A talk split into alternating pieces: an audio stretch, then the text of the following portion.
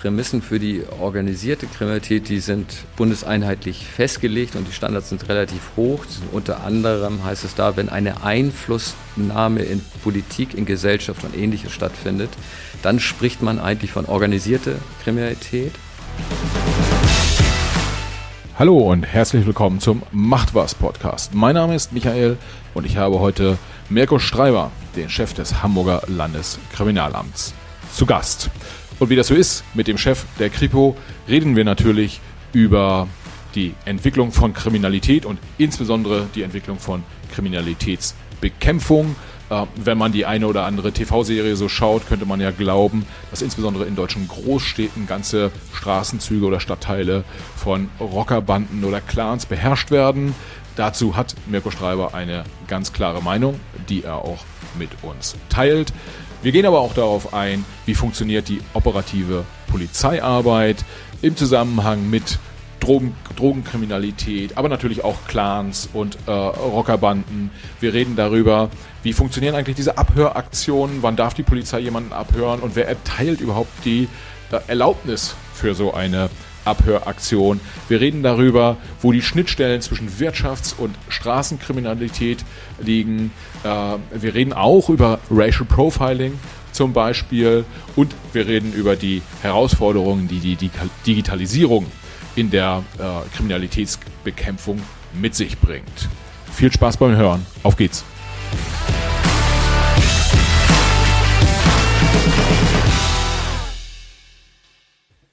Ja, herzlich willkommen zum Macht was Podcast. Heute mal wieder äh, Polizei am Start. Liebe Hörer, keine Sorgen, es wird jetzt kein reiner äh, Polizei-Podcast werden, der Macht was Podcast, aber ich hatte äh, oder habe die Möglichkeit bekommen, heute hier im Hamburger LKA mit dem Chef zu sprechen. Äh, der Mirko Streiber sitzt mir gegenüber und ähm, ja, die Chance die wollte ich mir natürlich nicht entgehen lassen. Äh, freue mich, dass ich hier sein darf. Und äh, Chef des LKA, das ist ja quasi so, darüber kommt nur noch der Polizeipräsident, dann kommt der Innensenator, der Bürgermeister und dann Gott sozusagen. Also wir sind schon heute hier ganz weit oben äh, unterwegs. Herr Schreiber, schön, dass Sie da sind. Oder dass ich hier sein darf. Ja, herzlich willkommen, ja, genau. äh, und ja, äh, schön, dass wir, schön, dass wir uns miteinander unterhalten können heute. Äh, ich habe jetzt schon gesagt, Sie sind Chef hier des, des Landeskriminalamtes. Ähm, vielleicht können Sie noch so zwei, drei Sätze sagen, äh, wo Sie sagen, irgendwie, das ist wichtig für die Hörer, über Sie als Person zu, zu wissen. Ja, äh, Mirko Streiber ist ja schon gesagt worden. Ich bin schon äh, recht lange bei der Polizei, schon seit 83, also äh, habe wirklich im mittleren Dienst angefangen, bin dann aber nach einer Weile zu Kripo gewechselt, habe da auch verschiedene Stationen gemacht und ja, seit äh, Mitte 2019 darf ich ähm, tatsächlich das Landeskriminalamt leiten und das ist eine ehrenvolle Aufgabe. Ich freue mich darüber. Freue mich auch, dass Sie heute hier sind und äh, dass auch die Kripo mal Gelegenheit hat, äh, im Podcast etwas sagen zu dürfen. Also von daher freue ich mich darüber. Ja, wir, wir versuchen ja alle äh, Themenfelder abzudecken, die für unsere Hörer irgendwie im, in, in, ihr, in ihrem Leben auch direkt oder indirekt eine Rolle spielen. Und gerade äh, so Themen wie die Arbeit der Kripo, äh, das geht ja im Zweifel in so einem, in so einem menschlichen Leben irgendwie äh, aneinander, äh, an einem vorbei. Man merkt gar nicht, dass dass, dass die Arbeit, die sie machen, vielleicht auch Auswirkungen auf einen, auf einen hat. Außer wenn man mal irgendwie in den Tatort reinguckt oder so und sagt, Mensch, das ist ja ganz spannend alles. Ähm, aber letztendlich als, als Bürger sozusagen hat man mit ihnen ja oft nur zu tun im Negativfalle. Ja, also keine Ahnung, wenn bei mir eingebrochen wurde oder wenn ich Opfer einer Körperverletzung wurde oder wie auch immer. Deshalb würde ich mit Ihnen heute ganz gerne mal darstellen wollen, wie, wie Sie so arbeiten, was so Ihre, Ihre Hauptaufgaben sind ähm, und daraus dann so ein bisschen ableiten, was bedeutet eigentlich für den, ich sag mal, in Anführungsstrichen normalen Bürger auf der, auf der Straße. Äh, ja, wollen wir direkt mal reinspringen. LKA, Landeskriminalamt. Das klingt im, ähm, äh, im, im Podcast, äh, nicht im Podcast, im, in der TV-Serie ja oft so, dass dann gesagt wird, Mensch, irgendwie hier ist ein schwieriger Fall, ähm, weiß ich nicht, es gab eine Mord oder so und äh, dann sagt der Dorfpolizist, oh, jetzt, jetzt wird's wichtig, jetzt müssen wir mal das LKA dazu holen. Äh, wie, ist denn das in der Realität? Sind Sie so eine übergeordnete Behörde tatsächlich oder äh, sagen Sie irgendwie in einem, in einem Stadtstaat wie Hamburg, im Prinzip machen sie alles, was mit Kriminalität zu tun hat. Ja, genau, das ist das eigentlich, das, was Sie eben gesagt haben. Im Stadtstaat Hamburg ist es ein bisschen anders organisiert als in sogenannten Flächenländern wie Niedersachsen, Schleswig-Holstein.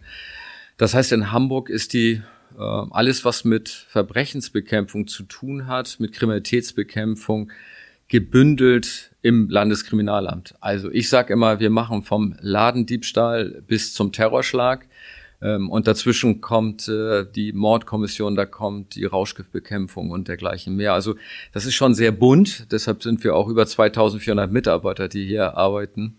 Und in der Tat ist es so, dass die Kollegen der Schutzpolizei dann vor Ort wahrscheinlich die Anzeige aufnehmen oder sich jemand meldet. Und dann geht der Vorgang zur Kriminalpolizei und egal in welcher Dimension er ist, ne? wenn jemand Opfer eines Ladendiebstahls geworden ist oder ähm, eines Einbruches oder ähm, er eben äh, Opfer einer Körperverletzung ist, Beziehungsgewalt oder ähnliches, dann kommt die Kriminalpolizei. Ich hoffe nicht, dass der Eindruck immer kommt, die kommen immer nur, wenn es negativ ist, weil wir sind ja auch bemüht, das Positive dann rauszuholen und den Opfern zu helfen und die Tat aufzuklären. Ja, das mit dem Negativen war tatsächlich auch so gemeint, wenn eine Tat passiert ist, das ist ja äh, prinzipiell negativ, aber vielleicht gibt es ja sowas wie auch Präventionsarbeit, über die wir nochmal noch mal sprechen können. Auch da, glaube ich, hat Hamburg ja den einen oder anderen mal, Kriminalitätsschwerpunkt, auch regional äh, gesehen. Vielleicht können wir da äh, nochmal drauf eingehen, weil äh, Prävention ist ja auch immer sehr, sehr positiv äh, besetzt. Äh, nochmal zur, zu Ihrer Behörde oder sagt man bei Ihnen eigentlich, Sie sind eine Behörde oder sind Sie Teil der Polizeibehörde? Wir sind Teil der Polizeibehörde ähm, und die äh, Behörde ist ja die Behörde für Inneres und Sport. Und in der Behörde für Inneres, äh, da gibt es einmal die Feuerwehr und dann gibt es die Polizei, das ist das Amt. Und darunter, haben Sie ja eben gesagt, darunter findet sich dann das Landeskriminalamt ah, wieder. Okay, okay. Und äh, das Landeskriminalamt, Sie haben gerade auch schon gesagt, so die unterschiedlichen Kriminalitätsbereiche, Ladendiebstahl, Drogen äh, etc. Können Sie kurz sagen, wie Sie als LKA aufgebaut sind? Ja, wir haben insgesamt sieben Abteilungen im Landeskriminalamt äh, und da geht's los von der sogenannten Fläche, das ist die kleinere Kriminalität bis mittlere Kriminalität, das sind so Raubdelikte, da ist aber auch der Ladendiebstahl, da ist aber auch die Einbruchskriminalität angesiedelt. Dann haben wir einen Bereich, äh, das, die Abteilung 2, das ist die Ermittlungsunterstützung. Da finden sich so Bereiche wieder wie das SEK, das mobile Einsatzkommando, da ist aber auch der Zeugenschutz, Opferschutz, da ist auch die Kriminalpsychologie unterwegs, also alles, was unterstützt. Dann haben wir einen recht großen Bereich, das ist die Kriminaltechnik. Also das ist alles, was mit Spurenauswertung und ähnliches zu tun hat. Dann eine weitere Abteilung für Kapitaldelikte, eine Abteilung für Wirtschaftsdelikte, eine für Rauschgift und organisierte Kriminalität und wir haben auch einen Staatsschutzbereich. Nicht verwechseln mit dem, mit dem Verfassungsschutz. Ähm, das muss man mal auseinandernehmen. Der Staatsschutz, der ermittelt tatsächlich in Staatsschutzfällen. Das macht der Verfassungsschutz nicht, sondern der beobachtet. Ah, okay. Da fallen mir direkt äh, spontan äh, zwei Fragen zu ein. Das eine ist, ähm, ich habe jetzt gerade auch nochmal einen Podcast aufgenommen mit Axel Petermann, äh, äh, ehemaliger Bremer Kriminalbeamter, der als sogenannter Profiler gearbeitet hat und jetzt in, ähm, in Rente sozusagen auch nochmal sich um, um äh, in der Vergangenheit liegende Fälle kümmert, äh, auf Opferseite, auf Täterseite, wie auch immer. Und ähm, da, Sie sagten gerade, Sie haben äh, Polizeipsychologie. Sind solche Leute genau da dann angesiedelt? Also Analysten, die ähm, jetzt nicht nur gucken, weiß ich nicht, welche DNA-Spuren sind am Tatort, sondern auch sich in den Täter reinversetzen und, und, und sowas machen? Ja, genau. Das ist äh, der Bereich, der in diese Abteilung mit angebunden ist. Das ist eine Zusammensetzung aus Kriminalpsychologen und dann tatsächlich Ermittlern, die aber fortgebildet sind, um wie Sie schon sagen, operative Fallanalysen, so heißt der Terminus zu machen. Im Grunde ist es genau das, dass man zum Beispiel einem Mordtatort ähm, alle Spuren bewertet, in eine Linie bringt und möglicherweise daraus dann ableitet, äh, was hat der Täter alles gemacht, äh, um Rückschlüsse letztlich auf den Täter, auf den Ablauf zu bekommen. Und in der Endspitze vielleicht Hinweise darauf zu bekommen, auf äh, wen müssen wir uns denn fokussieren, wo haben wir denn Ansatzpunkte in dieser Fallanalyse, wo wir sagen, wir können auch eine Aussage dazu machen, aus welchem Bereich möglicherweise der Täter kommen kann, welcher Motivlage. Das ist, glaube ich, ein ganz spannendes Feld. Mhm. Und ein weiteres spannendes Feld in ähm, der Beziehung, in dem Bereich, ist die ähm, Risikoeinschätzung. Das ist ähm, auch durch Kriminalpsychologen ein Bereich, der abgedeckt wird. Wenn wir zum Beispiel ähm, Gewalttaten haben, die sich ankündigen, wo wir Gewaltverbrecher haben, die möglicherweise dann eingeschätzt werden, oder wo wir psychisch auffällige Personen haben, wo wir eine Einschätzung brauchen, wird der gewalttätig, zum Beispiel im Zusammenhang mit Beziehungsgewalt und wie sind Eskalationsstufen und können wir sie möglicherweise rechtzeitig unterbinden und da dann auch für Hilfe sorgen, dass es eben nicht zu solchen Taten kommt. Also ein spannender Bereich. Ja, ja, also alles, was im Kopf des äh, Täters, Täters oder potenziellen Täters äh, passiert. Dann hatten Sie äh, gerade gesagt, Staatsschutz äh, versus auch Verfass Verfassungsschutz. Mein Verständnis war bisher immer, es gibt so den, den bundesdeutschen Verfassungsschutz, also das Amt für Verfassungsschutz, den äh, einen der drei Geheimdienste quasi in, in äh, Deutschland. Äh, und dann hat jedes Land ähm, seinen eigenen Landesverfassungsschutz. Ähm, und ich habe immer gedacht, dass der Staatsschutz ist quasi der Landesverfassungsschutz. Dem ist nicht so. Das habe ich, hab ich gerade richtig rausgehört. Ja, ähm, es gibt den Bundesverfassungsschutz. Ja. Und dann gibt es, wie bei der Polizei, da gibt es das BKA, da gibt es einen Bundesverfassungsschutz. Und dann gibt es Landesämter für Verfassungsschutz. Ja. Das ist aber nicht der Staatsschutz, sondern ah. das sind auch äh, Verfassungsschutzämter. Ähm, und dann gibt es den Staatsschutz weil der Staatsschutz den Ermittlungsbereich abdeckt, also Volksverhetzung und ähnliches auch im Islamismusbereich oder konkrete Gefahrenabwehr betreibt. Das macht nicht der Verfassungsschutz, sondern der hat den beobachtenden Status, ähm, gerade ob irgendwelche Tendenzen sind in der Bevölkerung, äh, die sich gegen die freiheitlich-demokratische Grundordnung dann richten. Ja, und das heißt, das wäre tatsächlich auch eine meiner nächsten äh, Fragen gewesen, so zur Aufstellung und Zusammenarbeit mit anderen Behörden. Dann ist es bei Ihnen so im Prinzip, dass der Staatsschutz, also Teil Ihres, äh, ihrer, der, der, des LKAs, arbeitet dann mit dem Landesverfassungsschutz wahrscheinlich eng zusammen. Richtig. Oder mit dem Bundesverfassungsschutz, je nachdem, was für Themen gerade äh, gerade anliegen. Und dann eine Sache, die vielen Leuten wahrscheinlich auch aus dem Tatort äh, manchmal nicht so ganz klar ist, wann ist eigentlich das Landeskriminalamt zuständig und wann übernimmt in Anführungsstrichen das Bundeskriminalamt? Ja, also das Bundeskriminalamt wird ja oft äh, gesehen in der Bevölkerung wie das FBI. Ja. Ähm, aber so ist es eben nicht, sondern ähm, Polizei ist grundsätzlich Ländersache. Das heißt, die Länder haben den Auftrag, äh, dann Strafverfolgung dann zu betreiben in Zusammenarbeit mit der Staatsanwaltschaft oder Gefahrenabwehr. Und das BKA nur in besonderen Fällen, wenn der Generalbundesanwalt dort solche Fälle übernimmt oder von internationaler Kriminalität, die dort angesiedelt werden, wo es mehrere Länder betroffen sind, dann kann auch das BKA übernehmen. Aber grundsätzlich findet sich das im LKA wieder. Mhm.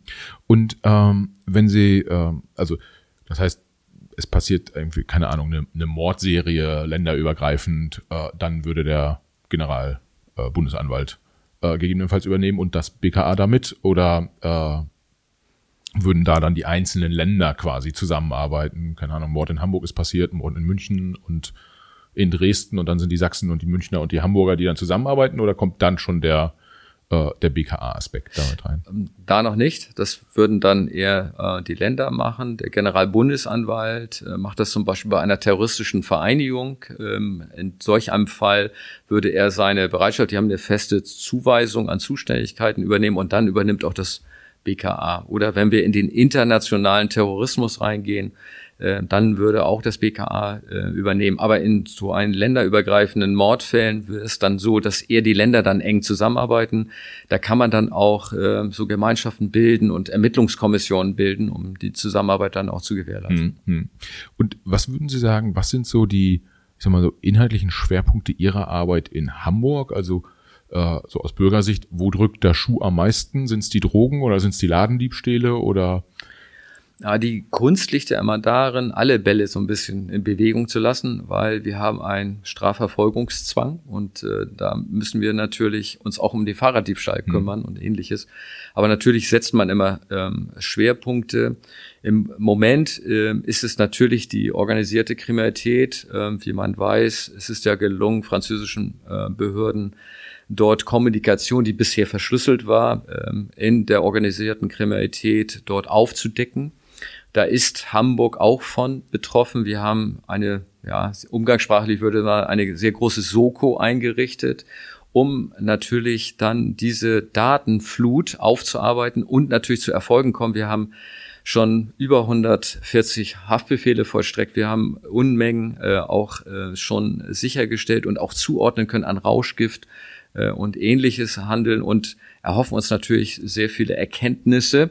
Ähm, insbesondere hat der Hafen eine besondere Bedeutung, auch im Rauschgifthandel, aber auch Erkenntnisse darüber, wie sind die Flüsse und wie läuft das Ganze. Das ist so im Moment ein Schwerpunkt, aber natürlich müssen wir uns auch einstellen auf äh, Digitalisierungsfragen, auf das, was im Internet äh, passiert. Wir haben dort auch eine große Dienststelle gebildet, die sich mit Betrugsverfahren im Internet, Cybercrime mhm. ist auch so das Stichwort, äh, kümmert. Von daher sind das schon so ähm, etwa herausragende Dinge und natürlich die Extremismusbekämpfung ob sie jetzt im Islamismusbereich ist im, oder auch im Rechtsextremismusbereich, auch da haben wir schon äh, recht verstärkt und äh, legen da auch den Fokus drauf. Hm, hm.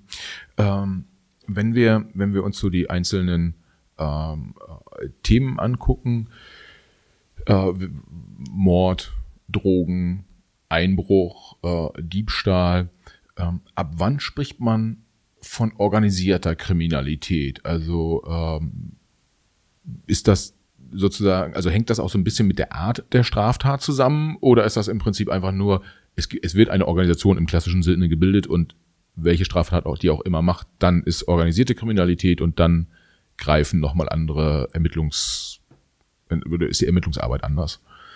Na, die Prämissen für die organisierte Kriminalität, die sind bundeseinheitlich festgelegt und die Standards sind relativ hoch. Sind unter anderem heißt es da, wenn eine Einflussnahme in Politik, in Gesellschaft und ähnliches stattfindet, dann spricht man eigentlich von organisierte Kriminalität.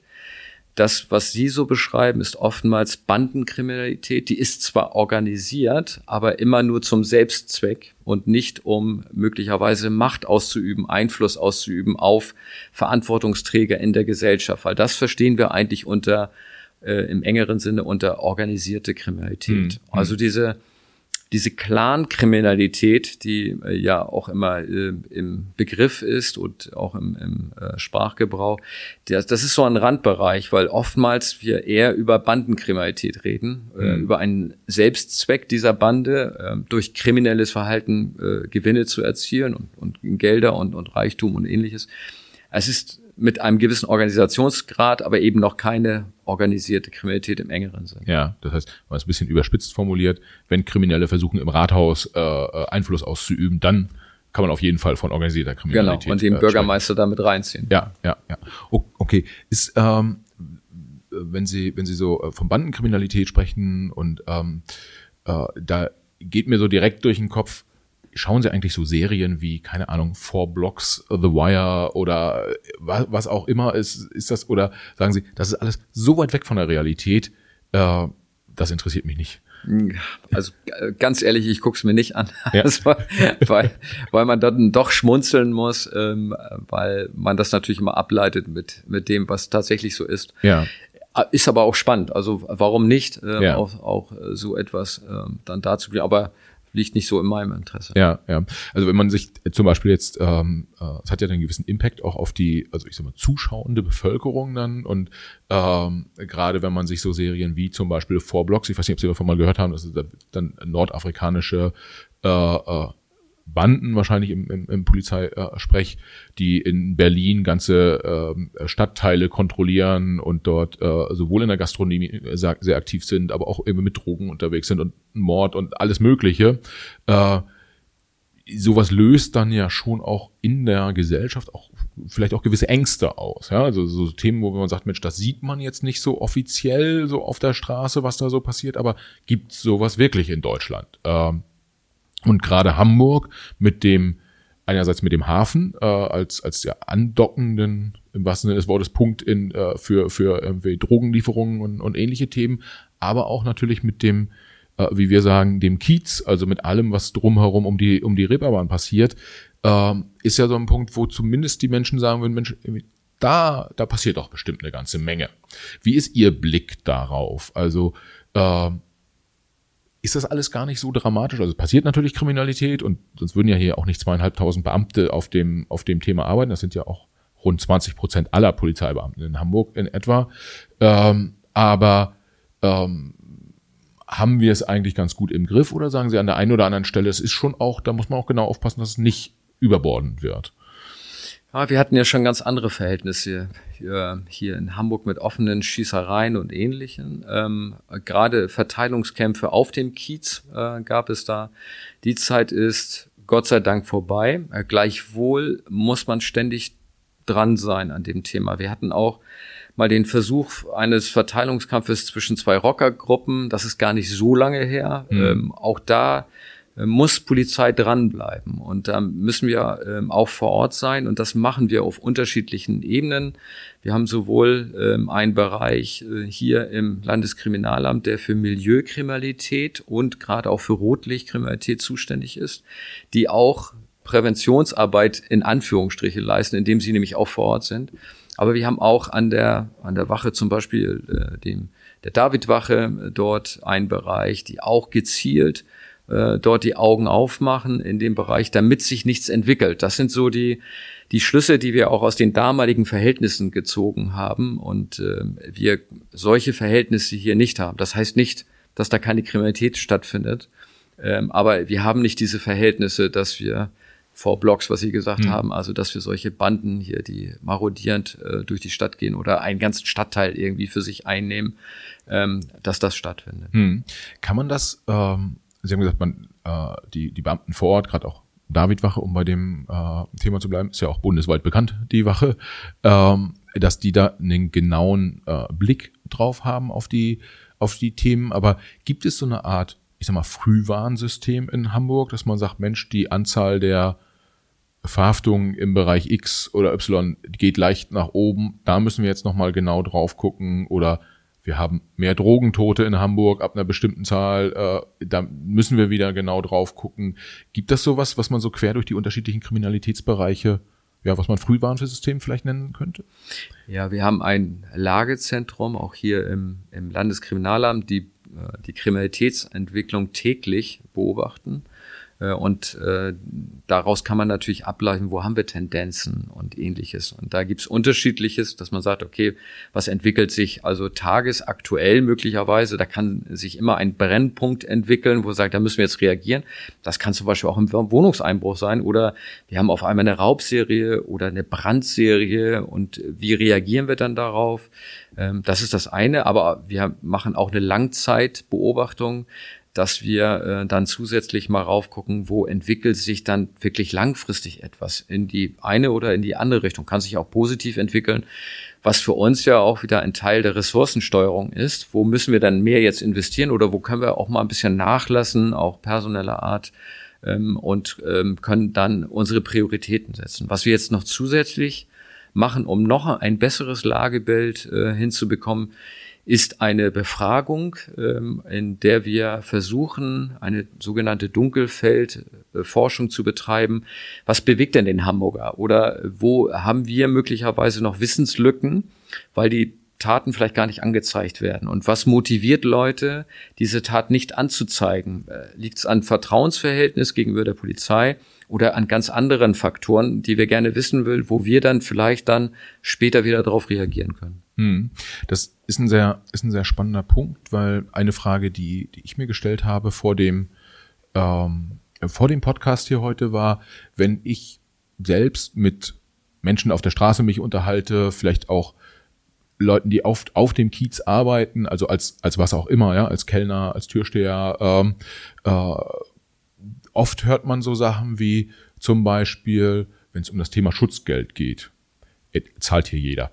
Ähm, und das ist ja, wenn man so von außen drauf schaut, denkt man sich so, naja, wir sind ja schon eine relativ zivile Gesellschaft und ähm, wenn man jetzt häufiger hört von Leuten, die in diese Szenen Kontakt haben, äh, sowas wie zahlt jeder Schutzgeld, dann macht einem das ja schon auch so ein bisschen Angst. Jetzt ist so eine Frage, die ich mir dann gestellt habe, zahlt eigentlich jeder, jeder irgendwie Restaurantbetreiber in Hamburg, sehr, sehr, sehr provokativ gefragt, irgendwie Schutzgeld. Ähm, oder gibt es da bestimmte auch regionale Schwerpunkte? Oder ist das vielleicht auch gar nicht so und es ist ein alter Mythos, äh, dass es, dass, dass so ein, so ein Thema wie zum Beispiel Schutzgelderpressung so stark verbreitet ist. Naja, wenn es so wäre, dass das tatsächlich so ist und wir davon wüssten, da, dann wäre das jetzt problematisch, weil dann würden wir etwas tolerieren, ähm, was strafbar ist. Hm. Also dem ist nicht so. Jedenfalls muss ich jetzt sagen, wissen wir nichts davon. Natürlich ist das Thema Schutzgelderpressung ein Thema, wo es auf das Anzeigeverhalten desjenigen natürlich ankommt. Ähm, wenn der sich nicht äußert, wenn der sich nicht äh, äh, im Prinzip äh, dazu bewegt, eine Anzeige zu machen, dann kann die Polizei in der Regel davon auch nicht erfahren. Nur, ich habe ja vorhin gesagt, ähm, wir sind auch vor Ort, wir machen die Augen auf. Wir versuchen natürlich auch Beziehungen zu knüpfen, die es dann auch den Betreibern erleichtert, sich auch mal zu äußern oder den Hinweis zu geben. Also von daher bin ich äh, fest davon überzeugt, dass wir dort eigentlich recht viel mit bekommen. Wir werden nicht alles mitbekommen und ich will nicht ausschließen, dass es das möglicherweise gibt, ähm, aber ich glaube, wir haben da ein ganz gutes Ohr am Puls der Zeit. Hm, hm. Das ist ja äh, tatsächlich auch ein ja, Stichwort Psychologie von vorhin, auch ein Thema, wo man sehr sensibel äh, letztendlich draufschauen muss, weil wenn ich, um, um, um in, an dem Beispiel zu bleiben, in so einen, ich sag mal, Restaurantbetreiber, äh, Diskothekenbetreiber, wie auch immer hineinversetze, ähm, für den ist es dann schon ja, so zahle ich jetzt jeden Monat irgendwie, keine Ahnung, 5000 Euro an wen auch immer. Oder ich mache eine Anzeige und riskiere dann aber damit, dass mir auch gegebenenfalls irgendwie mein kompletter Laden abgefackelt wird. Also das sind, da geht's ja dann auch schnell um Existenzen, um Leib und Leben. Und äh, da sind sie ja dann auch schon sehr stark auch als Psychologen und als Beschützer gefordert. Ja, definitiv. Ist ja auch unser Auftrag, Gefahrenabwehr zu betreiben. Und man muss ja dann immer sagen, wenn das jetzt so wäre, wir sind bei Ihrem Bild von mhm. 5000, dann sind das äh, vielleicht im nächsten Jahr 6000, 7000, äh, also wo soll das denn enden? Und wenn man diese Spirale nicht durchbricht, äh, dann hat man, glaube ich, noch ein größeres Problem. Und wir in der Tat hätten da die Möglichkeit tatsächlich nicht nur wirklich zu handeln, das ist ja unser Vorteil, dass wir dann auch gegen den potenziellen Täter was machen können. Wir können auch Prognosen der Umsetzung. Es sind ja oftmals die Befürchtungen, das und das passiert, möglicherweise auch aus dem, aus der Berichterstattung oder mhm. ähnliches. Und in der Regel passiert eben genau das nicht, sondern mhm. das sind die Drohkulissen, die aufgebaut werden, die sich aber gar nicht dann äh, umsetzen. Und äh, dazu haben wir auch Profis in der Einschätzung für mhm. genau solche Fahren, Gefahrensituationen. Ja, das, das ist ein sehr, sehr spannender Punkt, dass man äh, dann ja auch vielleicht, also wer, wer auch immer zuhört, irgendwie aus, der, aus der Gastronomie, ähm, dass im Zweifel auch Drohungen, die gemacht werden, einfach vielleicht auch aufgrund der Konsequenz, die dem Drohenden dann äh, drohen würden, ja, drohen, drohen, äh, gar nicht umgesetzt werden. Also ähm, das können Sie dann ganz gut einschätzen. Genau. Ähm, aber jetzt mal fernab von Schutzgeld, ich ja. immer der Überzeugung ja. bin. Aber das gilt natürlich auch für Opfer von Gewalttagen in, in, in Beziehung, die sich vielleicht auch nicht trauen, äh, aus welchen Gründen auch immer, ähm, eine Anzeige zu erstatten, weil sie ja was Befürchtung haben, da passiert noch mehr, weil immer gedroht wird, wenn du das machst, dann passiert noch mal. Da kann man nur die Überzeugung äh, geben, doch es hilft und wir helfen auch gerne. Also und äh, sehen nicht nur äh, die Strafverfolgung als primäres Ziel, sondern wir haben auch den Auftrag, uns dann um das Opfer oder zumindestens kanalisieren und zu Opferhilfeeinrichtungen mhm. und so auch, auch da haben wir hervorragende Kontakte. Mhm. Vielleicht da kurz, ähm, wenn, wenn wir über Opfer oder potenzielle Opfer reden, ähm, was müssen, wenn da jemand, jemand zuhört, was muss jemand mitbringen oder was muss jemand kommunizieren, dass er oder sie sozusagen mit seinem Anliegen ernst genommen wird. Also ich könnte mir ja vorstellen, da rufen ja häufiger mal vielleicht auch Leute an äh, und, und oft ist es dann ja auch nicht so dramatisch, wie es sich darstellt.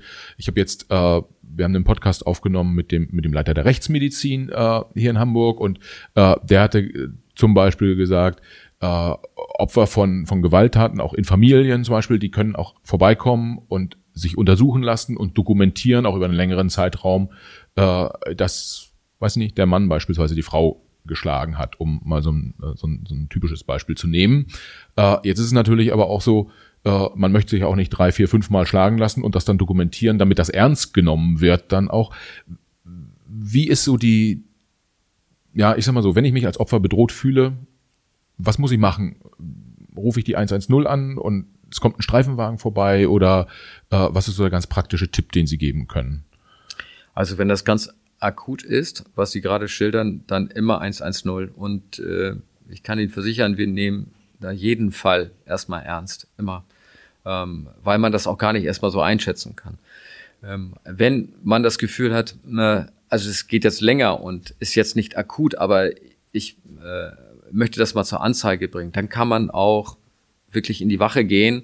Und dann haben wir auch Bereiche, ähm, extra Sachgebiete, extra Ermittler, ähm, die für Beziehungsgewalt und solche Arten von häuslicher Gewalt besonders geschult sind und Erfahrung auch haben, äh, unter anderem auch äh, eine enge äh, Zusammenarbeit mit dem kriminalpsychologischen Bereich, aber auch mit Opferhilfeeinrichtungen und dergleichen mehr haben, so dass man sich da dann auch vertrauensvoll wenden kann und die dann auch vielleicht auch nochmal eine andere Brille dafür haben und auch noch ähm, äh, detaillierter da eingehen können. Aber in einer akuten Situation sagen wir, 110 ist die richtige Wahl und die Kollegen sind sehr schnell in Hamburg. Ja, ja. Ähm, das, das zum, zum Thema Kommunikation. Einmal würde man ja in ihre Richtung kommunizieren, wenn man Opfer ist oder befürchtet, Opfer zu werden. Das andere ist ja auch ähm, sozusagen, wenn ich Straftaten beobachte, beispielsweise, oder meine, etwas gesehen zu haben, ähm, wie haben Sie da auch eine Hotline? Kann man da auch, wenn ich sage, ich habe gesehen, uh, da hat jetzt einer ein Auto aufgebrochen, ähm, soll ich da auch möglichst dann 110 anrufen oder wie funktioniert das? Ja, auch in der Beziehung äh, der kürzeste Weg immer die 110 zu wählen. Warum? Das ist unsere zentrale Einsatzzentrale und ähm, die Reaktionsfähigkeit, einen Streifenwagen dorthin zu schicken. Vielleicht haben wir sogar Zivilkräfte in der Nähe. Das heißt, andere Einsatzpolizisten zu koordinieren, das geht sehr schnell, wenn man gleich an zentraler Stelle anruft. Und das ist die 110. Und äh, das ist auch immer die Empfehlung gerade und auch der Erfolg, weil wir haben es festgestellt, auch in der Vergangenheit, was den Wohnungseinbruch anbelangt, wenn die äh, Nachbarn dort ein, ich habe da irgendwie ist da komischer Lichtschein, da sind wir relativ schnell vor Ort äh, und können auch haben auch schon sehr viel Erfolge äh, gehabt. Wir haben aber auch das andere gehabt, dass wir nachher in der Befragung, nachdem so eine Tat passiert ist, ein großer Einbruch und das Geld, die Nachbarn mal gesagt hat, ja, also im Grunde genau, ich habe da was gesehen, aber habe gedacht, naja gut. Und da sagen wir, lieber einmal mehr anrufen, ja. auch bei der 110. Wir nehmen das ernst. Wenn sich nachher herausstellt, ähm, dass äh, das eben nicht so war, ist es nicht so schlimm. Es kostet auch nichts. Ja. Wir stellen auch nichts in Rechnung, sondern äh, wir fahren lieber einmal mehr hin als einmal zu wenig. Ja, das heißt, man muss keine Angst haben, dass man dann irgendwie einen genervten Beamten vor der Tür hat, genau. der sagt, so jetzt hier ist morgens um vier und ich hätte lieber geschlafen, als äh, äh, jetzt hier irgendwie rauszufahren, weil du glaubst, dein Nachbar wird beklaut. Oder genau. So. Ja, okay. Das ist ja auch ein, ein wichtiger, äh, wichtiger Punkt. Ähm, und am Ende des Tages ja auch Vertrauensaufbau, auch für die Behörde äh, letztendlich bei der, bei der Hamburger Bevölkerung. Und ich denke, das kann man wahrscheinlich auch auf die äh, Polizeiarbeit in Deutschland generell auch so ein bisschen, ein bisschen ausweiten. Und 110 gilt ja überall. Genau. Ähm, was mich noch interessieren würde, wäre zum, wie, wie gesagt, wir sind ja hier bei der Kripo, äh, zum Vorgehen bei unterschiedlichen ähm, Kriminalitätsarten. Ich greife mal zwei heraus, die ähm, sehr unterschiedlich, aber durchaus schwerwiegend sind. Äh, das eine ist, Sie haben vorhin angesprochen, es gab hier die äh, auch in Hamburg äh, zwei Rockergruppen, die sich, ähm, ich vermute, um äh, Geschäftsanteile auf dem Kiez gestritten haben.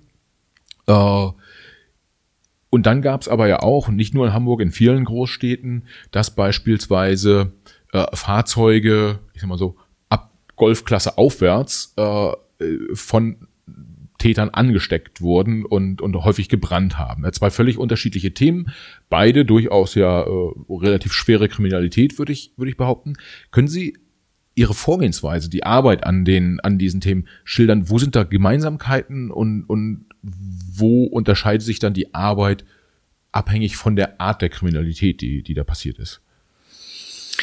Also äh, bei den Rockergruppen, da kommt es ja immer darauf an, welche Erkenntnislagen haben wir dort, die ausreichen, möglicherweise Straftaten nachzuweisen. Das ist ja immer die Voraussetzung, dass sich grundsätzlich zwei Gruppen nicht mögen, ist deren Sache, aber es kommt ja dann auf möglicherweise Auseinandersetzung an oder auf die, das Kriminalitäts, äh, das Tätigkeitsfeld, auf dem sie sich begeben. So, in dem Bereich, ohne zu viel sagen zu können, natürlich hier in dem Podcast, aber würde man eher im in einem Bereich agieren, der erstmal nicht wahrgenommen wird, also mit äh, Überwachungsmaßnahmen, Telekommunikation und äh, möglicherweise mit Observationsmaßnahmen, dass man dann herausforscht, ähm, was dort äh, besprochen wird, ob wir Ansatzpunkte dafür finden, zu beweisen, dass möglicherweise dort mit Rauschgift gehandelt wird oder sich möglicherweise äh, etwas ergibt, nachdem schwere Auseinandersetzungen waren, möglicherweise Schusswaffen gebraucht. Das hatten wir äh, zum damaligen Zeitpunkt, äh, dass aufeinander geschossen worden ist auf ein Fahrzeug, dass man solche äh, Informationen gelangt, die das Ganze verdichten und wo man dann irgendwann mal dazu kommt, tatsächlich anhand der Aussagen äh, zu Durchsuchungsmaßnahmen. Und äh, das macht man dann meist großflächig, wenn man äh, den Nachweis hat, um dann aus dem Material, was man dort sicherstellt, im Optimalfall natürlich Waffen und ähnliches, ähm, dann den Nachweis äh, zu erbringen, um denjenigen dann in Haft zu bringen und letztlich dann auch zu einer Verurteilung. Parallel dazu würde man, und das haben wir dort auch gemacht, wir würden offensive Maßnahmen machen, ähm, dass zum Beispiel, wenn man ein Bordell betreibt oder so, dass man dort auch dann offensiv mal Razzien durchführt und ähnliches. Also einfach, um auch zu signalisieren, Polizei ist da, Polizei guckt hin und toleriert nicht, dass Auseinandersetzungen auf der Straße oder ähnliches stattfinden. Das würde auch dazu führen, dass man die Leute auch mal kontrolliert auf der Straße und ähnliches. Das wäre so bei dem äh, Phänomen äh, der Bereich. Der, der andere äh, Bereich ähm, ist ähm, in der Beziehung. Da müssen wir nämlich nochmal, das war. Das war die brennenden Autos. Die brennenden Autos, ja, da bin ich auch gebranntes Kind, äh, weil ich damals Pressesprecher war, als diese, diese Welle kam äh, aus Berlin in Richtung Hamburg. Und ähm, da ist es schwieriger, weil ähm, es viel erstmal von der Spurenlage abhängt. Und äh, bei äh, gebrannten Fahrzeugen ist es so, dass sehr viel an Spuren kaputt geht. Einfach durch die Hitze ähm, geht sehr viel kaputt, obwohl ich immer meine Brandermittler bewundere, was die letztlich noch herausfinden, auch bei einem Wohnungsbrand, wo dann der äh, Brandausbruch äh, war und ähnliches. Also es ist schon wirklich in, enorm, was man rausgeht.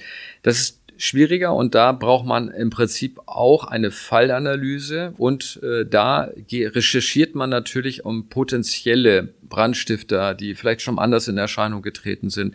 Und man versucht natürlich aus jedem Tatort, wenn das Fahrzeug zum Beispiel nicht ganz abgebrannt ist, dann auch Erkenntnisse zu gewinnen und über Spurenlage, die man vor Ort sichert, das können DNA-Spuren sein, es können Fingerabdruckspuren sein und Faserspuren zum Beispiel, dass man diese sichert das ist schon mal die Herausforderung, sie zu erkennen, zu sichern und dann in unsere Kriminaltechnik gibt, die dort aufgearbeitet wird, wo wir Wissenschaftler haben, die dann versuchen, tatsächlich Spuren herauszuarbeiten und die dann zuzuordnen. Hm, hm. Also zwei unterschiedliche Ansätze. Ja, ja.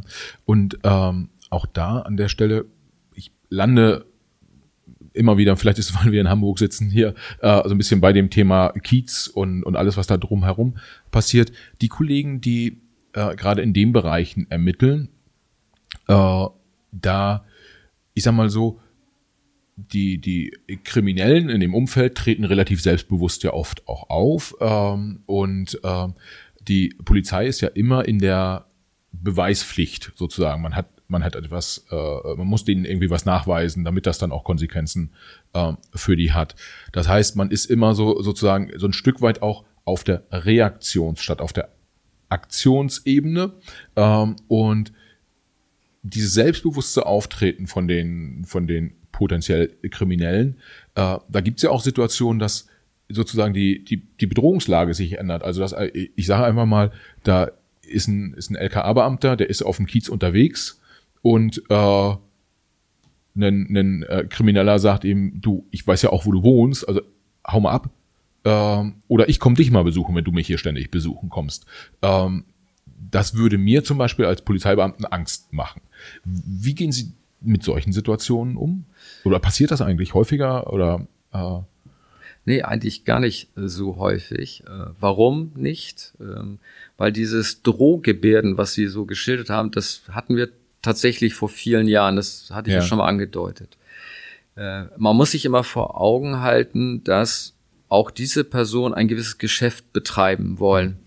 Und äh, dieses Geschäft wird gestört durch viel polizeiliche Maßnahmen. Das ist einfach so. Ähm, dadurch, dass man dort viel auftritt, ähm, kann jeder nachverfolgen, dann gehe ich doch nicht in das Bordell, weil da mhm. ständig Polizei hat. Also ist es eigentlich nicht so, dass man durch Drohgebärden versucht, äh, dagegen zu halten, sondern er auch ins Gespräch kommt. Und das ist das, was ich sage. Wir haben extra mhm. eine Milieudienststelle, ja. um diese Gespräche zu führen. Das heißt nicht, dass wir irgendetwas tolerieren, was strafbar ist.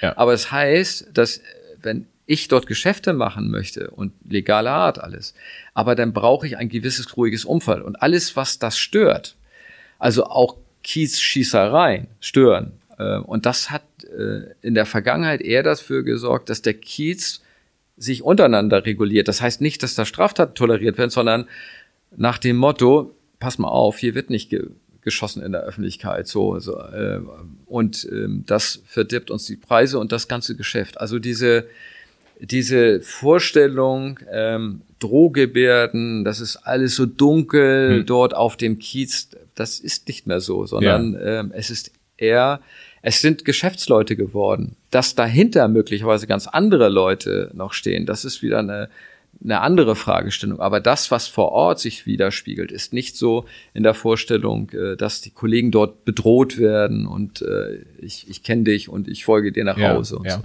das ist sehr interessant, dass Sie das sagen, weil es äh, ist sehr plausibel mit dem, ich habe zum Beispiel mal gehört, dass die Türsteher auf dem Kiez die Anweisung haben, Schlägereien nicht in den Läden äh, zu haben, sondern das möglichst draußen, möglichst weg vom Laden irgendwo auf der Straße zu regeln, aber nicht im Laden, dass im Laden möglichst nichts passieren soll. Das ist ja so ein bisschen so eine äh, ähnliche, äh, ähnliche Perspektive.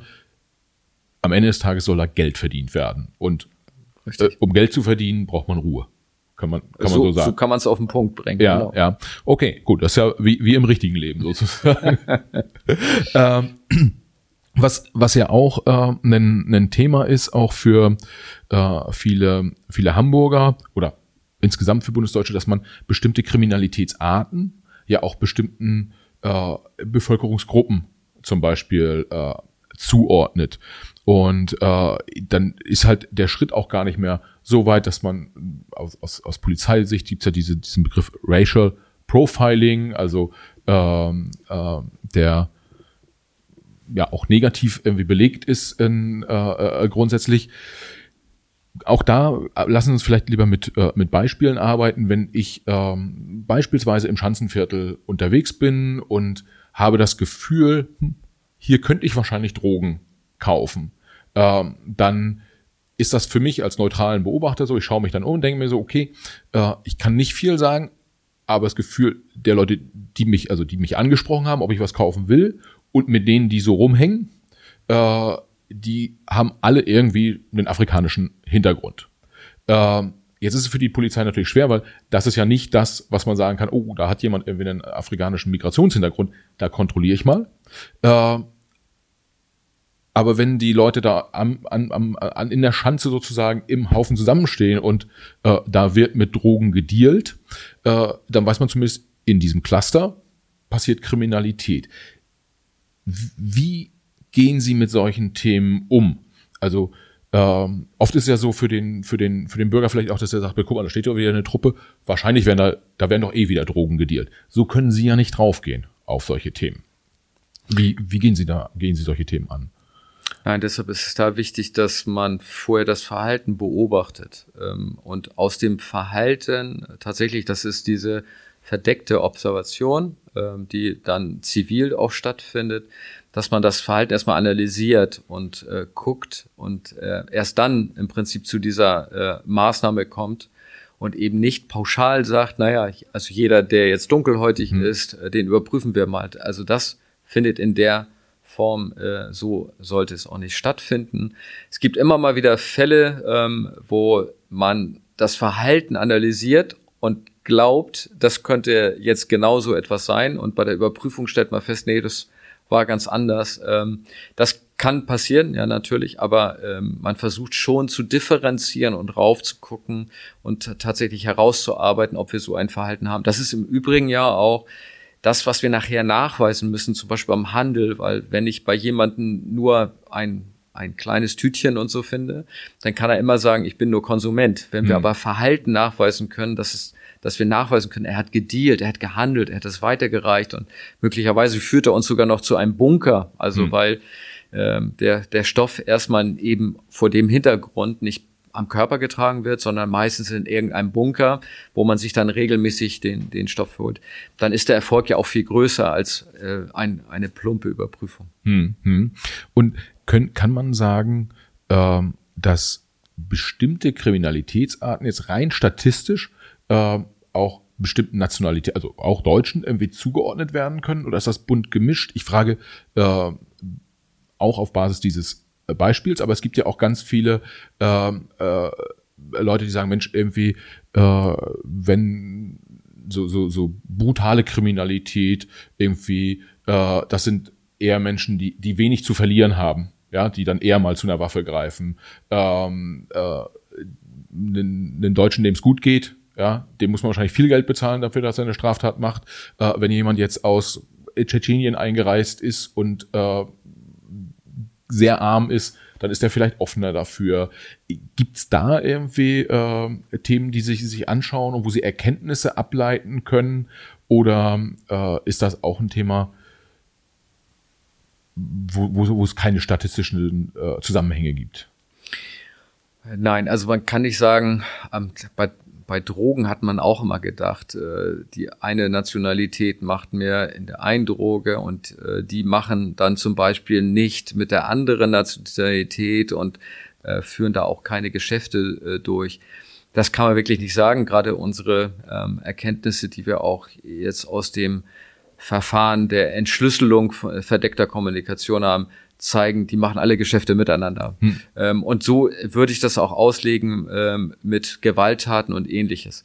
Das ist natürlich immer mal vor dem äh, Hintergrund der Biografie, also der, der Flucht oder der Erfahrung aus dem Heimatland, die ich möglicherweise habe und dass da die die Hemmschwelle der, der Gewaltanwendung eine andere ist, als äh, die möglicherweise, äh, die in anderen Umgebungen groß geworden ist. Das muss man immer mit berücksichtigen. Ähm, aber man kann es nicht pauschalisieren oder kann es nicht zuordnen, dass die eine gewisse äh, Gruppe aus Osteuropa äh, anders ist als die, die aus dem, was weiß ich, aus dem nordischen Raum kommen. Ja, so. Also ja. das, das würde ich nicht so unterstellen. Ja, vielleicht, um das auch klarzustellen für die Hörer, mit der Frage war auch nicht gemeint, kann man jetzt Gewaltkriminalität zum Beispiel einer bestimmten osteuropäischen äh, äh, Bevölkerungsgruppe eher zuordnen, sondern eher die Ableitung aus genau dem, was Sie sagen, Lebensumständen, ja. äh, wirtschaftlicher äh, Kraft sozusagen, vielleicht auch ähm, ja, irgendwie komme ich aus einem Kriegsgebiet oder komme ich nicht aus einem Kriegsgebiet. Solche Themen prägen ja Persönlichkeiten. Und äh, ich, wenn ich es richtig verstehe, ist es auch so, dass das tatsächlich natürlich nicht die Nationalität ist an sich, sondern einfach die Erfahrung, genau. äh, die die Menschen gemacht haben wie, und wie sie von ihrer Umgebung auch geprägt wurden. Genau, das, ja. das stellen wir ähm, auch insbesondere durch psychisch auffällige Personen äh, fest ähm, die wir immer mal wieder antreffen, äh, wo man dann im Einzelfall die Biografie sich nehmen muss und sagen, okay, was kommt er aus einem Kriegsgebiet oder was hat er alles durchlitten und möglicherweise sind da Traumata äh, geblieben. Aber wie gesagt, das würde ich immer am Einzelfall orientieren und nicht äh, pauschal. Hm, hm. Und was äh, Sie jetzt häufiger schon gesagt haben, war quasi die verdeckte Ermittlung, also sowohl beim Thema Drogen als auch beim Thema ähm, äh, äh, Bandenkriminalität. was wahrscheinlich viele Hörer äh, interessiert ist, was ist alles so verdeckte Ermittlung? Und ein Thema, was ja mal raussticht, ist so das, das Telefon abhören und die WhatsApp-Nachrichten äh, mitlesen. Ähm, wie ist da das Vorgehen? Ab wann äh, können Sie mein Telefon anzapfen? Sozusagen wahrscheinlich nicht, weil ich mich heute hier fürs Interview angekündigt habe. Ne?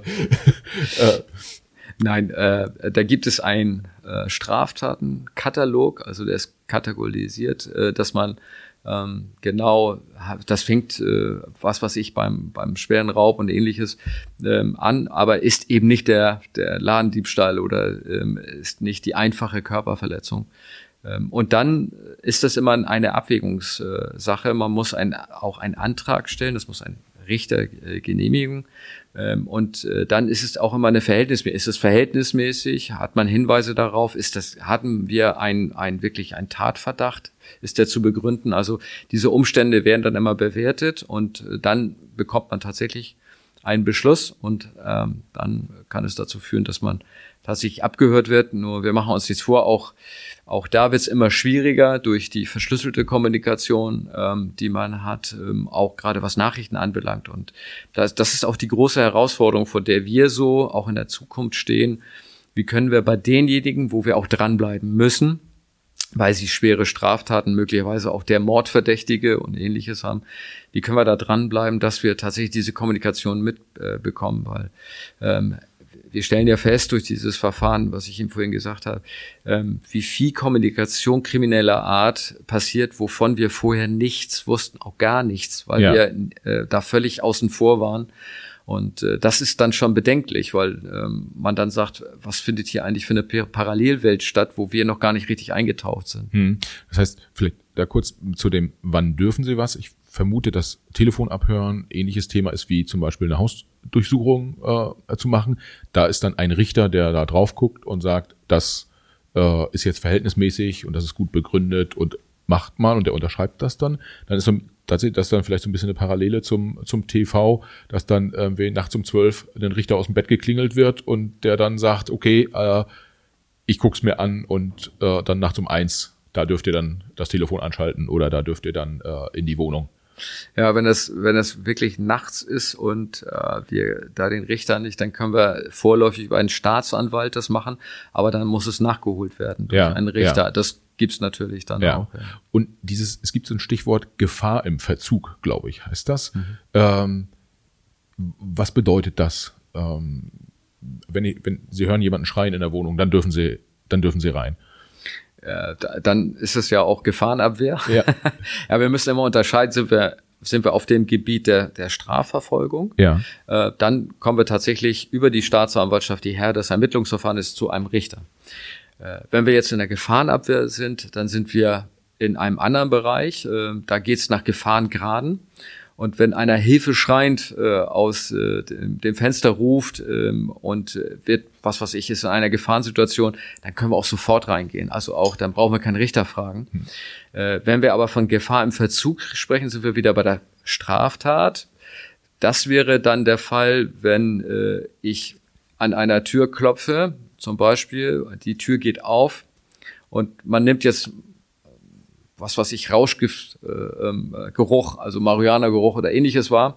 Äh, da war ich jetzt gar nicht darauf vorbereitet und ich sehe schon, ach, da ist eine Grow-Anlage, also eine.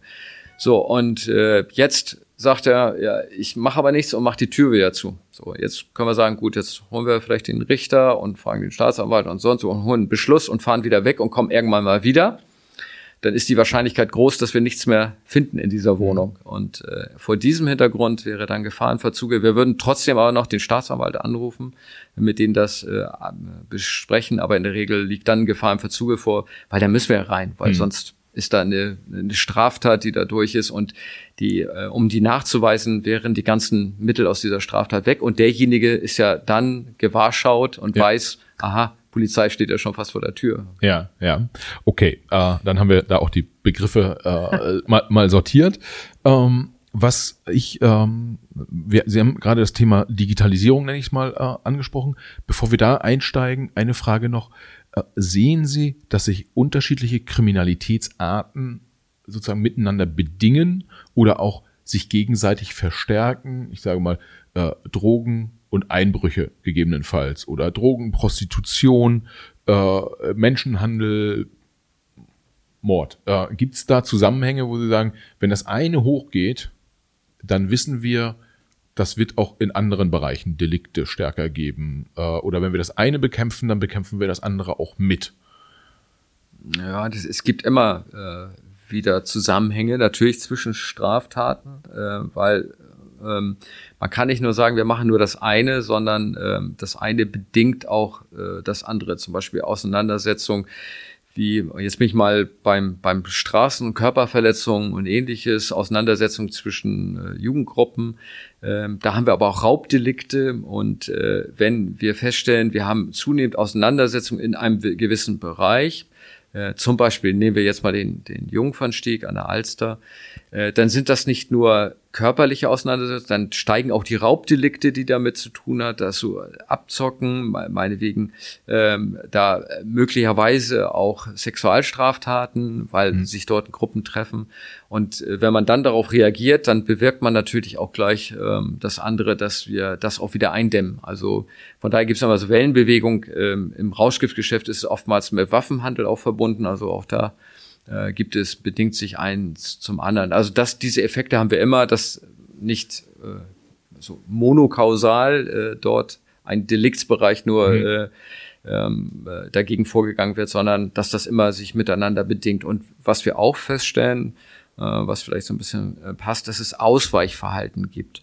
Also ähm, wir haben zum Beispiel einen großen Rückgang äh, festgestellt äh, im Bereich de, des Wohnungseinbruches, haben aber ein Ausweichverhalten von gewissen Tätern auch festgestellt auf Ladendiebstähle. Also auf einmal sind die Ladendiebstähle hochgegangen, während der Wohnungseinbruch wieder zurückgegangen ist. Also auch solche Effekte kann man schon mal feststellen. Ja. Hm. Irgendwo muss ja das Geld verdient werden. Das, äh, was wir vorhin, vorhin hatten, also der äh, gerade sowas wie Einbruch, Diebstahl, äh, da ist ja so diese, diese, der monetäre Aspekt so total offen, offensichtlich. Ähm. Genau, oder, oder die, dieses ähm, Ausweichen äh, ins Internet dann. Also, dass wir äh, jetzt festgestellt haben durch äh, auch die Corona-Situation, äh, dass die Menschen mehr zu Hause sind, mehr im Internet unterwegs sind, weniger draußen. Das heißt, äh, ich Handtaschenräube, Taschendiebstahl oder so sind ja rapide zurückgegangen. Ja, weil wir auch keine Veranstaltungen und ähnliches hm. haben. Aber Delikte im Internet sind gestiegen, weil, mhm. weil ähm, ich sag mal, Kriminelle suchen sich immer die Plattform aus, wo man möglicherweise dann auch wieder zu Geld und zu Ähnlichem kommt. Und die Betrügereien im Internet sind äh, ja erheblich angestiegen. Ja, wie ist das eigentlich, äh, dieses ganze äh, Digitalthema? Ähm, als ich beim, beim Bundesgrenzschutz, äh, nicht Bundesgrenzschutz, beim äh, äh na, Bundesnachrichtendienst Bund, war, äh, da war quasi sozusagen die Ansage, wenn du gut IT kannst, äh, dann, dann komm zu uns und hier kannst du ganz viele Sachen machen, die du wahrscheinlich sonst nicht so machen darfst und hier ist sogar legal und für einen guten Zweck. Ähm, sie haben aber ja das ein ähnliches Thema, also ähm, äh, sie brauchen IT-affine Leute, sie brauchen gute Leute, äh, die sich mit diesem Medium auskennen. Ähm, welche, welche Prio hat das bei Ihnen? Ähm, so, ja, einerseits natürlich die Leute zu gewinnen, wie viel Kriminalität passiert da, ist das schon einer der großen Kriminalitätsbereiche? Wie würden Sie das einordnen? Na, das Thema Digitalisierung ist äh, einer der Schwerpunkte äh, im Landeskriminalamt, weil wir ich glaube, vor so einer Revolution äh, stehen in der Verbrechensbekämpfung oder eigentlich schon mittendrin sind, muss man sagen, weil dieses klassische, wie wir noch kennen, den Schimanski, mhm. äh, der halt losgeht und jemanden schüttelt und unten kommt dann etwas raus äh, und sei es dann die Vernehmung und die das Geständnis.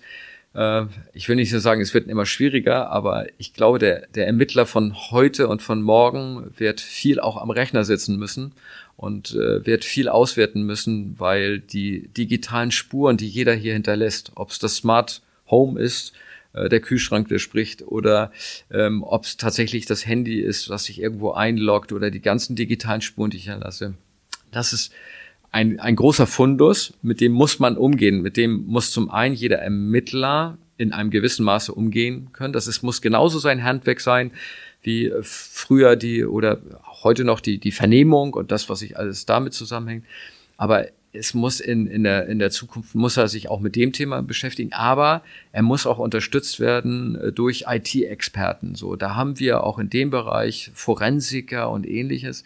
Die Experten sind auch für Cybercrime. Wir, wir bilden unsere Ermittler im engeren Sinne Cybercrime. Also die gerade das Phänomen jetzt der, der Angriff durch diese Ransom-Software auch von Unternehmen, da brauchen wir Spezialisten.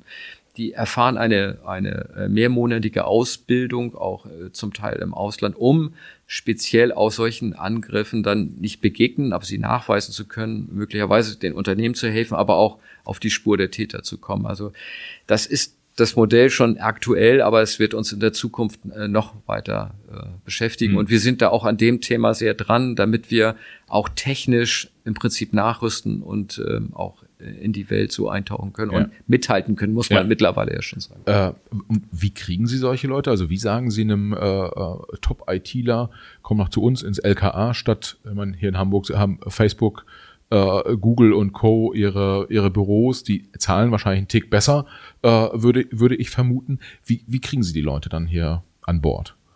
ja, weil es eines der spannendsten Berufe ist, im Landeskriminalamt arbeiten zu dürfen. Nein, aber äh, Spaß beiseite. Ähm, äh, Sie haben recht der Markt äh, ist natürlich schwierig. Es ist ja nicht nur so, dass die freie äh, Wirtschaft äh, dabei ist, ähm, die äh, Leute schon aus dem Studium heraus ähm, dort auch anzusprechen und zu integrieren, sondern wir sind ja auch noch in Konkurrenz mit den anderen Bundesländern und mit dem BKA und alle äh, rüsten auf, auf dem Themengebiet auf. Aber wir haben auch ganz gute Kontakte ähm, und äh, wir sind, haben auch einen ganz guten Bereich so aufgestellt bei uns. Und ähm, da ist natürlich über diese Verbindung, äh, kommt man schon äh, doch auch zu, zu geeigneten Personal. Wir finden aber noch Leute, ich will nicht sagen, dass es einfach ist, sondern ja. es ist schwierig auf dem Markt und äh, man kann ja den Le jungen Leuten heute sagen, Mensch, geht in die IT, weil der Bedarf ist irre groß. Aber ich glaube, wir sind auch nicht unattraktiv, weil das, das Arbeitsfeld, was wir bieten, äh, das kriegt man in der freien Wirtschaft eben nicht. Hm. Und äh, das macht ja vielleicht auch ein bisschen den Reiz aus. Und vielleicht müssen wir von dem Gedanken uns auch mehr lösen, zu sagen, wer einmal anfängt äh, bei der Polizei, der macht das dann ewig hier. Es sind auch keine äh, Beamten, sondern Tarifbeschäftigte, aber auch die haben wir ja dauerhaft, sondern vielleicht muss man auch in solche Gedankenwelt einsteigen, dass wir die nur für einen gewissen Zeitraum haben und äh, sie dann in die freie Wirtschaft wieder gehen. Und dann ist das vielleicht auch ein gutes Zeugnis, mal im Sicherheitsapparat gearbeitet hm. zu haben. Und wie ist es eigentlich, ähm, wenn ich jetzt keine Ahnung, nicht Anfang 20 bin oder äh, Mitte 20 und mein IT-Studium fertig habe, ähm, sondern ich bin vielleicht Mitte, Ende 30, Anfang 40 äh, und arbeite bei einem der, kann ja auch ein deutscher IT-Konzern sein, habe da eine gute Ausbildung ähm, und möchte sie dann unterstützen. Nehmen Sie mich dann überhaupt noch? Ähm, oder ist das so tatsächlich, ah, du, bei der Polizei fängt man eher jung an? Ja, wenn man auf dem Streifenwagen sitzen will oder ähm, auch bei der Kriminalpolizei, da haben wir auch Grenzen äh, von, vom Einstellungsverhalten, aber wir erwarten ja von einem von einem ITler, der uns da unterstützt in dem Bereich ja nicht, dass er die äh, Leute auf der Straße festnimmt und so. Ähm, also von daher sind die sind da die Altersgrenzen ganz anders und äh, die können im Tarif bestimmen. Und herzlich gern, wer so viel Erfahrung hat, den nehmen wir ja mit Kussern. Okay, alles klar. Vielleicht auch äh, kleiner Appell an die an die Leute, wenn ihr äh, viel, viel Geld verdient habt und äh, nicht mehr dafür sorgen wollt, dass Werbebanner im Internet auftauchen, sondern etwas mit Proppes machen wollt, dann äh, schreibt doch Herrn Streiber hier bei der beim LKA mal eine E-Mail. Äh, der freut sich. Letzter Punkt äh, aus aus meiner äh, aus meiner Perspektive. Wir haben jetzt äh, wir das sozusagen die sogenannte Straßenkriminalität äh, ja sehr intensiv beleuchtet. Wir haben irgendwie auf äh, Digitalisierung geschaut. Äh, wichtiger Punkt, äh, ja gerade oder vielleicht auch ja doch gerade wegen des Falls Wirecard ähm, äh, im, im, im öffentlichen Gedächtnis noch sehr stark präsent. Thema Wirtschaftskriminalität. Äh, das war ja mal ein Bankraub, ja, würde man sagen. Irgendwie äh, da äh, besser als jeder, der mit einer Pistole in die Hand in die Sparkasse läuft und äh, 5000 Euro erbeutet. Äh, also besser in Anführungsstrichen. Hm. Wie sehen Sie das Thema Wirtschaftskriminalität? Liege ich richtig damit, wenn man sagen würde, das ist gerade auch ein Thema, wo da wird auch ganz viel schlicht nicht gesehen, äh, tatsächlich, weil man da einfach nicht so dicht dran ist? Oder ist das was, wo Sie sagen, haben wir früh erkannt, haben wir den Finger äh, sozusagen am Puls der Zeit, kriegen wir alles mit? Oh, ich glaube nicht, dass wir alles mitkriegen. Ähm, äh, wir haben eine Dienststelle für tatsächlich für Wirtschaftskriminelle, eine ganze Abteilung, aber hauptsächlich dann auch in einem Bereich, wo wir Wirtschaftskriminalisten haben, die bilden wir gesondert aus. Wir haben wirtschaftlichen Prüfdienst, da haben wir sogar auch äh, dann geeignetes Personal, die Studium und ähnliches haben. Das heißt, wir versuchen schon natürlich äh, auch gemeinsam mit der Staatsanwaltschaft, die da eine eigene Abteilung hat, am Puls der Zeit zu sein.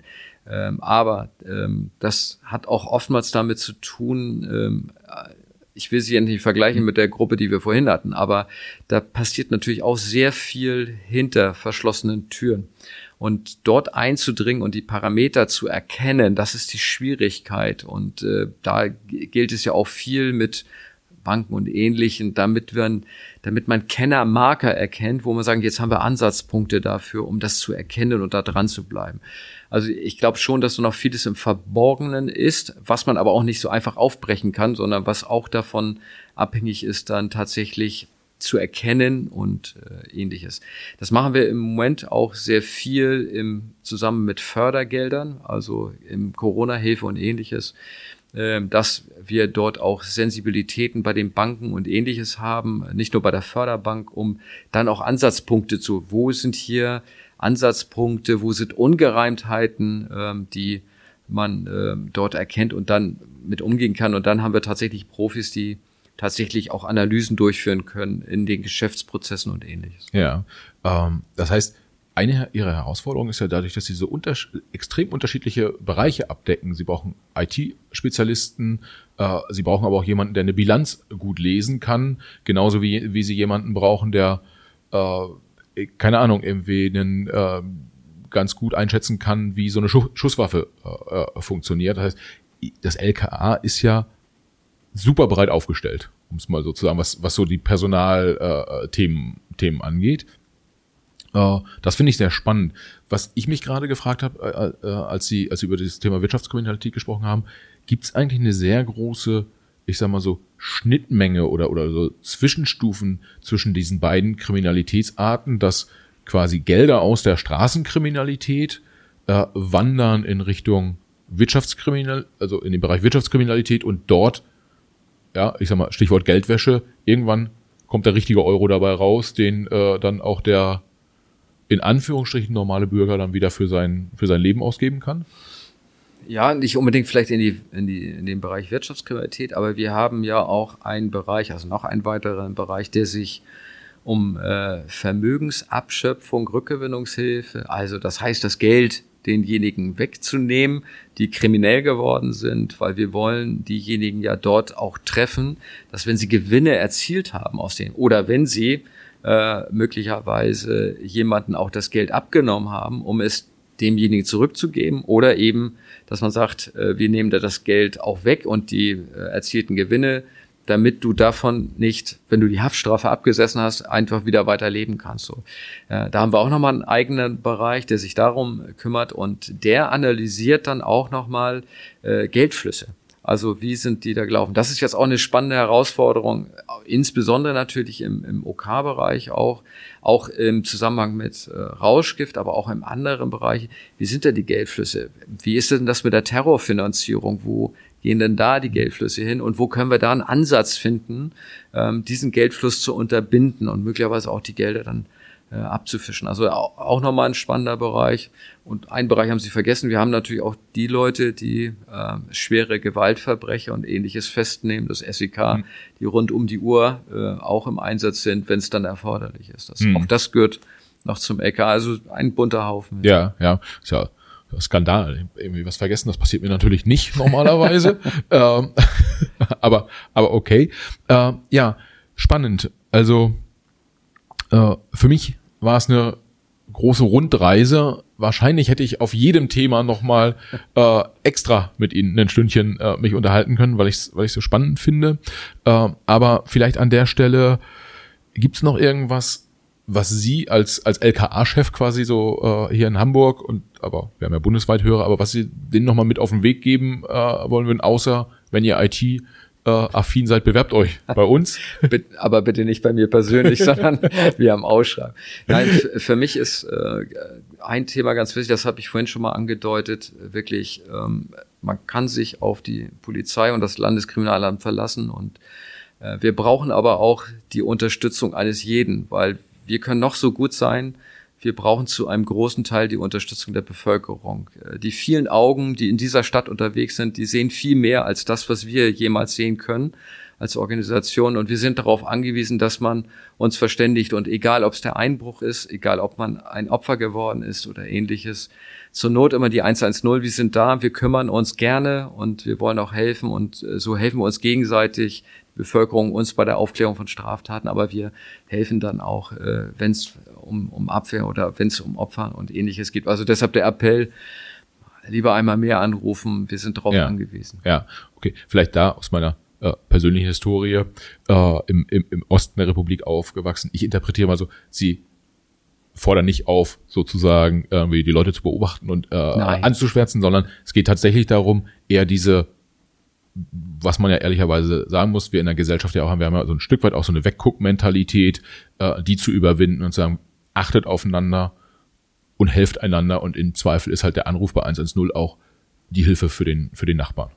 Kann man das so sagen? Das kann man so sagen und ich kann das auch noch auf einem ein Phänomen vielleicht auch nochmal transparenter machen, den sogenannten Enkeltrick, äh, wo in perfider Art und Weise ältere Leute am Telefon schockiert werden, überzeugt werden, äh, Geld irgendwie jemanden zu übergeben, vielleicht noch zur Bank zu gehen und ähnliches. Und wenn man das mitbekommt, wenn man irgendwie so, also irgendwie funktioniert das hier nicht, wir haben auch die Bank schon sensibilisiert, aber es ist schon so häufig vorgekommen, äh, dass äh, wirklich äh, ältere Herrschaften und in Zehntausender-Bereichen Geld, das war ihr Hab und Gut, was sie noch hatten, dann wohlglaubend dort übergeben haben. Und es gab ringsherum Leute, die, die hätten es erkennen können und haben sich nicht gemeldet. Und das ist dann so schade und da können wir alle was tun. Ja. Und das geht eben nicht darum, den Nachbarn zu denunzieren. Das ausdrücklich nicht. okay. Also äh, liebe Hörer, bisschen mehr miteinander äh, kann, kann an der Stelle nicht schaden. Herr Schreiber, ganz herzlichen Dank. Hat mir großen Spaß gemacht. Ich hoffe, Ihnen auch. Ähm, und ja, heute ist Freitag. Veröffentlicht wird allerdings am Dienstag, aber ich sag mal, äh, dann schönes Wochenende. Wünsche ich auch. Danke.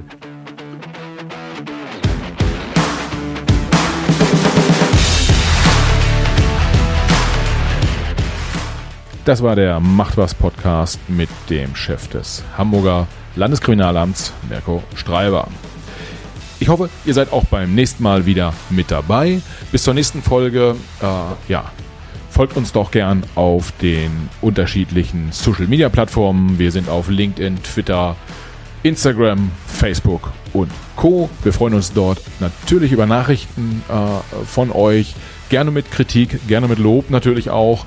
Und äh, wir würden dann oder versuchen dann euren Input für die nächsten Folgen mit aufzunehmen. Ansonsten freuen wir uns, wenn ihr auf den unterschiedlichen Podcast-Plattformen, sei es Deezer, Spotify, Apple Podcast, AudioNow etc., äh, wenn ihr uns auch dort folgt, dann habt ihr direkt die nächste Folge am Start, sobald sie veröffentlicht wird.